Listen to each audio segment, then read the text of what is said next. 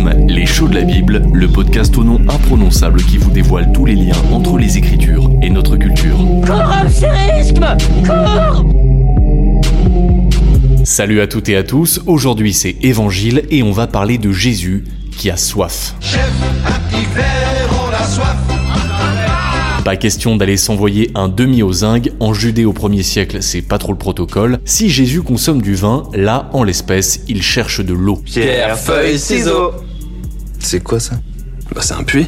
Le puits, c'est peut-être un peu de la gruge pour gagner à pierre-feuille-ciseaux, n'empêche que c'est le meilleur endroit pour se désaltérer, et dans la Bible, on peut même y faire des rencontres, comme Jésus qui y croise la Samaritaine. Mais au fait, qu'est-ce que c'est qu'une Samaritaine? On va aussi regarder de plus près le dialogue bien mystérieux entre les deux personnages, et au passage, ça vous permettra d'un peu mieux comprendre pourquoi il y a un grand magasin près du Pont Neuf à Paris qui s'appelle justement la Samaritaine. Mais avant ça, n'oubliez pas de vous abonner au podcast, nous laisser une note 5 étoiles, un petit commentaire, et si vous êtes fidèle du podcast, pensez à nous faire un don sur notre site prixme.org, car Prixme est un média associatif qui ne vit que de dons. Merci beaucoup, c'est parti Situons le récit et cernons le contexte. L'histoire de Jésus et de la Samaritaine n'est relatée que dans un seul évangile, celui de Jean, souvent considéré comme le moins facile à appréhender au premier abord. On trouve ce récit au chapitre 4, donc assez tôt dans la vie de Jésus, et sans plus de détours, on va lire les quatre premiers versets du chapitre 4. La vie est bien faite.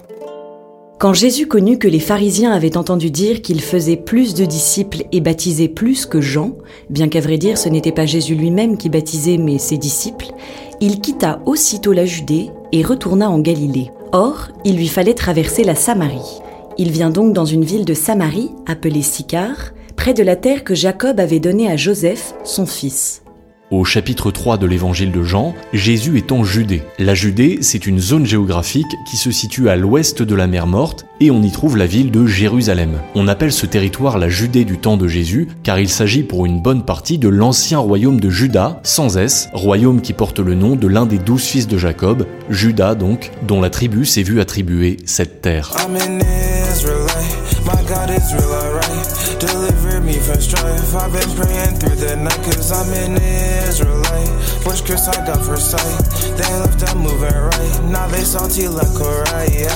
Le chanteur Oji Drip rend hommage à Judas dans ce petit rap tout doux. La Judée, on a vu, mais quid de la Samarie et de la Galilée? Pour comprendre l'origine de la Samarie, il faut faire un tour au Xe siècle avant Jésus-Christ. On est alors sous le règne de Salomon, fils de David. Salomon est connu comme un roi sage et bâtisseur, et malgré cette réputation de grandeur, la fin de son règne est marquée par une lourde politique fiscale et des corvées qu'il impose à son peuple afin de financer et construire ses projets, en particulier le temple. À la mort de Salomon, Roboam, son fils, monte sur le trône et menace d'alourdir encore cette situation. C'en est trop pour le peuple qui voit en Jéroboam, un ancien officier de Salomon opposé à Roboam, une personne capable de retourner la situation. Pour comprendre la suite, lisons cet extrait du premier livre des rois, chapitre 11, versets 29 à 32. Un jour que Jéroboam était sorti de Jérusalem, il fut arrêté en chemin par le prophète Ayas de Silo. Celui-ci portait un manteau neuf, et tous deux étaient seuls dans la campagne. Ayas prit le manteau neuf qu'il portait et le déchira en douze morceaux. Puis il dit à Jéroboam, Prends pour toi dix morceaux, car ainsi parle le Seigneur Dieu d'Israël. Voici que je vais déchirer le royaume en l'arrachant à Salomon, et je te donnerai dix tribus. Il lui restera une tribu à cause de mon serviteur David, et de Jérusalem, la ville que je me suis choisie parmi toutes les tribus d'Israël. La prophétie d'Ayas va bel et bien se réaliser. Dix tribus vont se rallier à Jéroboam et rejeter Roboam, le fils de Salomon qui ne gardera que deux terres, celle de Juda et celle de Benjamin, au nord de Juda, dans laquelle se trouve Jérusalem. On parle alors de royaume de Juda, au sud, et les dix tribus unifiées sous Jéroboam au nord vont devenir le royaume d'Israël ou de Samarie, puisque Samarie est capitale de ce royaume du nord. Si l'origine de la séparation est d'ordre politique, elle va créer au fil des siècles des différences économiques, culturelles et même religieuses qui vont perdurer jusqu'au temps de Jésus.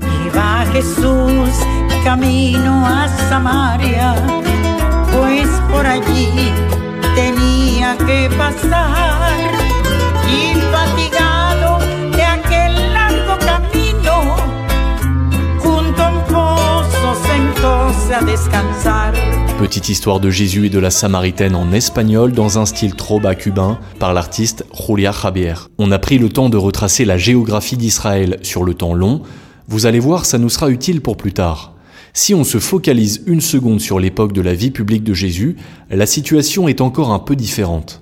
Au 1er siècle, à la mort d'Hérode le Grand, se met en place une tétrarchie sous domination romaine. Tétrarchie, un mot stylé qui vient du grec tétra, 4, et de arché, pouvoir. Pour simplifier, le territoire à la mort d'Hérode le Grand est divisé en quatre zones. 1. La Judée et la Samarie, avec quelques villes frontières, sont administrées par un procurateur romain, le fameux Ponce Pilate. 2. La Galilée et la Pérée appartiennent au tétrarque Hérode Antipas, celui-là même qui fait tuer Jean-Baptiste par décapitation. 3. Toute la zone à l'est du Jourdain, dans l'actuel sud-ouest de la Syrie, dépendent de Philippe, le frère d'Hérode Antipas. Et 4. Des cités autonomes dans l'actuel territoire jordanien, appelées Décapole, les dix villes. Si on résume, du temps de Jésus, on a donc la Galilée tout au nord, à l'ouest du lac de Tibériade, la Samarie juste au sud de la Galilée, et au sud de la Samarie, la Judée où se trouve Jérusalem, à l'ouest de la mer Morte. Donc si Jésus était en Judée tout au sud au chapitre 3 de l'évangile de Jean et qu'il remonte en Galilée tout au nord, il doit effectivement passer par la Samarie coincée entre les deux. Et ouais, ça aide la géographie pour comprendre le texte. Continuons la lecture du chapitre 4 de l'évangile de Jean au verset 5 à 9. La scène se passe en Samarie. Jésus vient donc dans une ville de Samarie appelée Sicar, près de la terre que Jacob avait donnée à Joseph son fils. Or là était la source de Jacob. Jésus donc, fatigué du voyage, s'était assis à la source. C'était environ la sixième heure. Une femme vient de Samarie puiser de l'eau. Jésus lui dit, Donne-moi à boire. Ses disciples étaient déjà partis pour la ville acheter de la nourriture. La femme samaritaine lui dit alors, Comment toi, qui es juif, tu me demandes à boire à moi, qui suis une femme samaritaine? Les juifs, en effet, n'ont pas de relation avec les samaritains. On s'arrête ici car il y a déjà masse de choses à dire. Jésus a soif. Et on peut le comprendre avec toute cette marche. En plus, c'est la sixième heure, midi donc, il fait chaud, très chaud. Jésus se trouve à la source, mais ce n'est évidemment pas n'importe quelle source, c'est le puits où Jacob a rencontré sa femme Rachel, comme le raconte Genèse 29, on vous détaille ça dans le podcast Jacob lutte avec un homme et devient Israël. Et puis le puits, dans la Bible, c'est le lieu par excellence où un homme et une femme se rencontrent. C'est donc un symbole très fort pour le lecteur averti. Petite pépite au passage, ça nous permet de faire toute la lumière sur la Samaritaine à Paris. En effet, ce superbe bâtiment d'architecture art déco s'appelle ainsi, puisqu'il est construit à l'endroit d'une très ancienne pompe à eau sur laquelle un haut relief en bronze représentait justement la rencontre entre Jésus et la Samaritaine. Dans le récit de l'évangile de Jean, Jésus s'approche d'un puits hautement symbolique et, on vous le donne en mille, une femme arrive, elle vient de Samarie. D'emblée, elle est extrêmement surprise et étonnée que Jésus lui demande de l'eau car, nous dit le texte, les Juifs n'ont pas de relation avec les Samaritains. Qu'est-ce que c'est que cette histoire?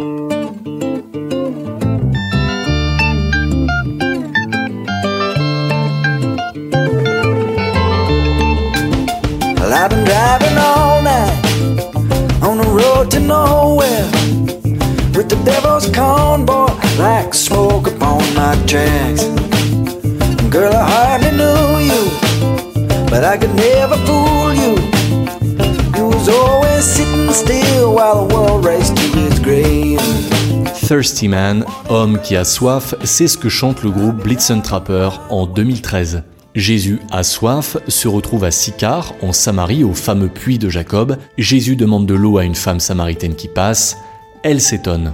On vous l'a dit, la séparation du royaume d'Israël et de Juda avec Roboam et Jéroboam a engendré des différences culturelles et religieuses des siècles plus tard. Jérusalem était la capitale du royaume de Juda, au sud, et l'un des privilèges revendiqués par Jérusalem est d'être le seul lieu où l'on peut pratiquer la liturgie du temple. C'est le sanctuaire avec un grand S, on plaisante pas trop avec ça à l'époque. Or, Samarie a été capitale pendant des siècles du royaume d'Israël au nord. Par conséquent, les Samaritains avaient la même prétention pour leur montagne sainte, le mont Garizim. Et malgré la chute du royaume d'Israël, attaqué par les Assyriens et la perte d'importance de Samarie au fil du temps, les Samaritains pensent qu'ils possèdent toujours le seul et vrai sanctuaire. Ce qui est fou, c'est que c'est toujours le cas aujourd'hui. Sur le mont Garizim, au-dessus de la ville de Naplouse, la Pâque juive, Pessah, est célébrée chaque année par les Samaritains, désormais une toute petite communauté. Ils célèbrent la sortie d'Égypte des Hébreux selon les rites vieux de 3000 ans. C'est donc pour des questions de rites religieux que Juifs et Samaritains ne se fréquentent pas au 1er siècle.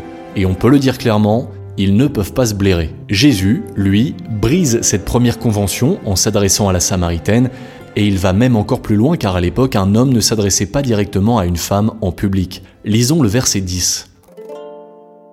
Jésus répondit et lui dit, Si tu savais le don de Dieu, et qui est celui qui te dit Donne-moi à boire, c'est toi qui lui aurais demandé, et il t'aurait donné de l'eau vive. On s'arrête à nouveau car c'est franchement curieux.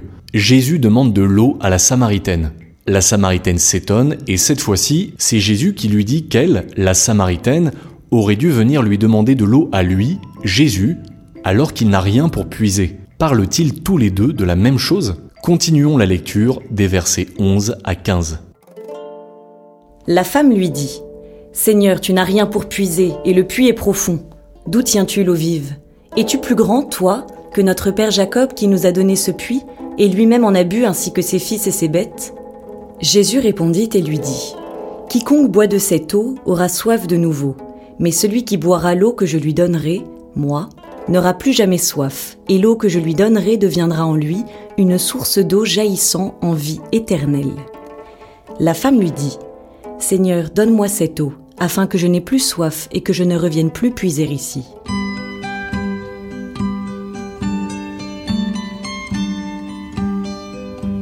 Ma petite est comme l'eau, elle est comme l'eau vive, elle comme un ruisseau que des enfants poursuivent.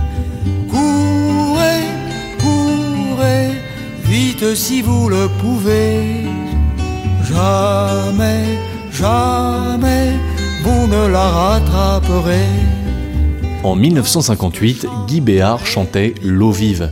L'eau vive, une des expressions marquantes de cet épisode de Jésus et de la Samaritaine.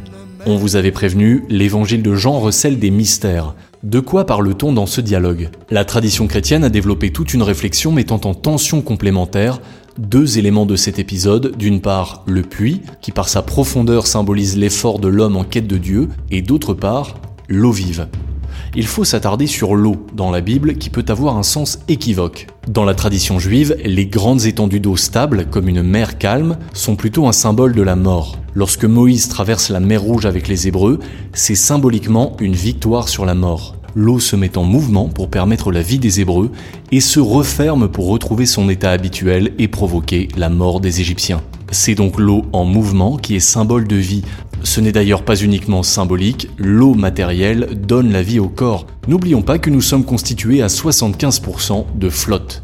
Cette eau en mouvement, quand il pleut, c'est celle qui peut faire fleurir un désert. Enfin, l'eau ruisselle partout de façon inconditionnelle, il n'y aura pas plus d'eau pour le bon que pour le pécheur. Cette eau vive dont parle Jésus représente donc symboliquement la grâce de Dieu.